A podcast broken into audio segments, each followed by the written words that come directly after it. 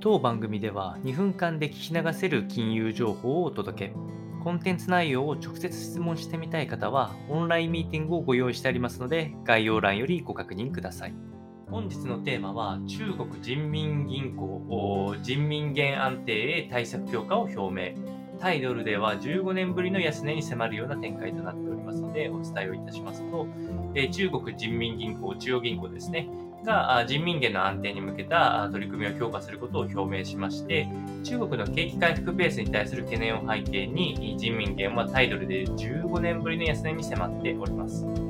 えー、6月30日の遅くに貨幣政策委員会の四半期会合に関する声明を発表し、え人民元について包括的な措置を導入し、期待を安定させる方針を示し、大幅変動リスクを断固として防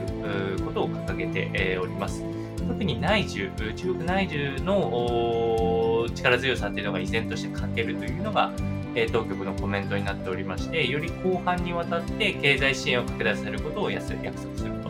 というところを見せております。まあ、ただし、この同日発表された製造業の購買担当者指数である PMI は引き続き縮小を示しており、その他のセクターにも勢いがないことは引き続き変わっていないというところではあります。えー、この下落率っていうのは、人民元の下落率はもう直近5%を超えて、えー、まさにタイドルでは15年ぶりの安値、え、に迫って、えおります。ですので、えっと、政策自体は、まあ、あの輸出をメインにこう、えー、力強さを回復し、できれば内需を回復させたいところではあるものの、やはり、えー、パンデミック下でのロックダウン姿勢が強かったりとか、どうしても、えー、経済にはポジティブじゃない、えー、ところも中国は見せておりましたので、いかに回復するかが、まあ、今後の世界経済のポイントになるかと思いますので、参考にお届けをいたしました。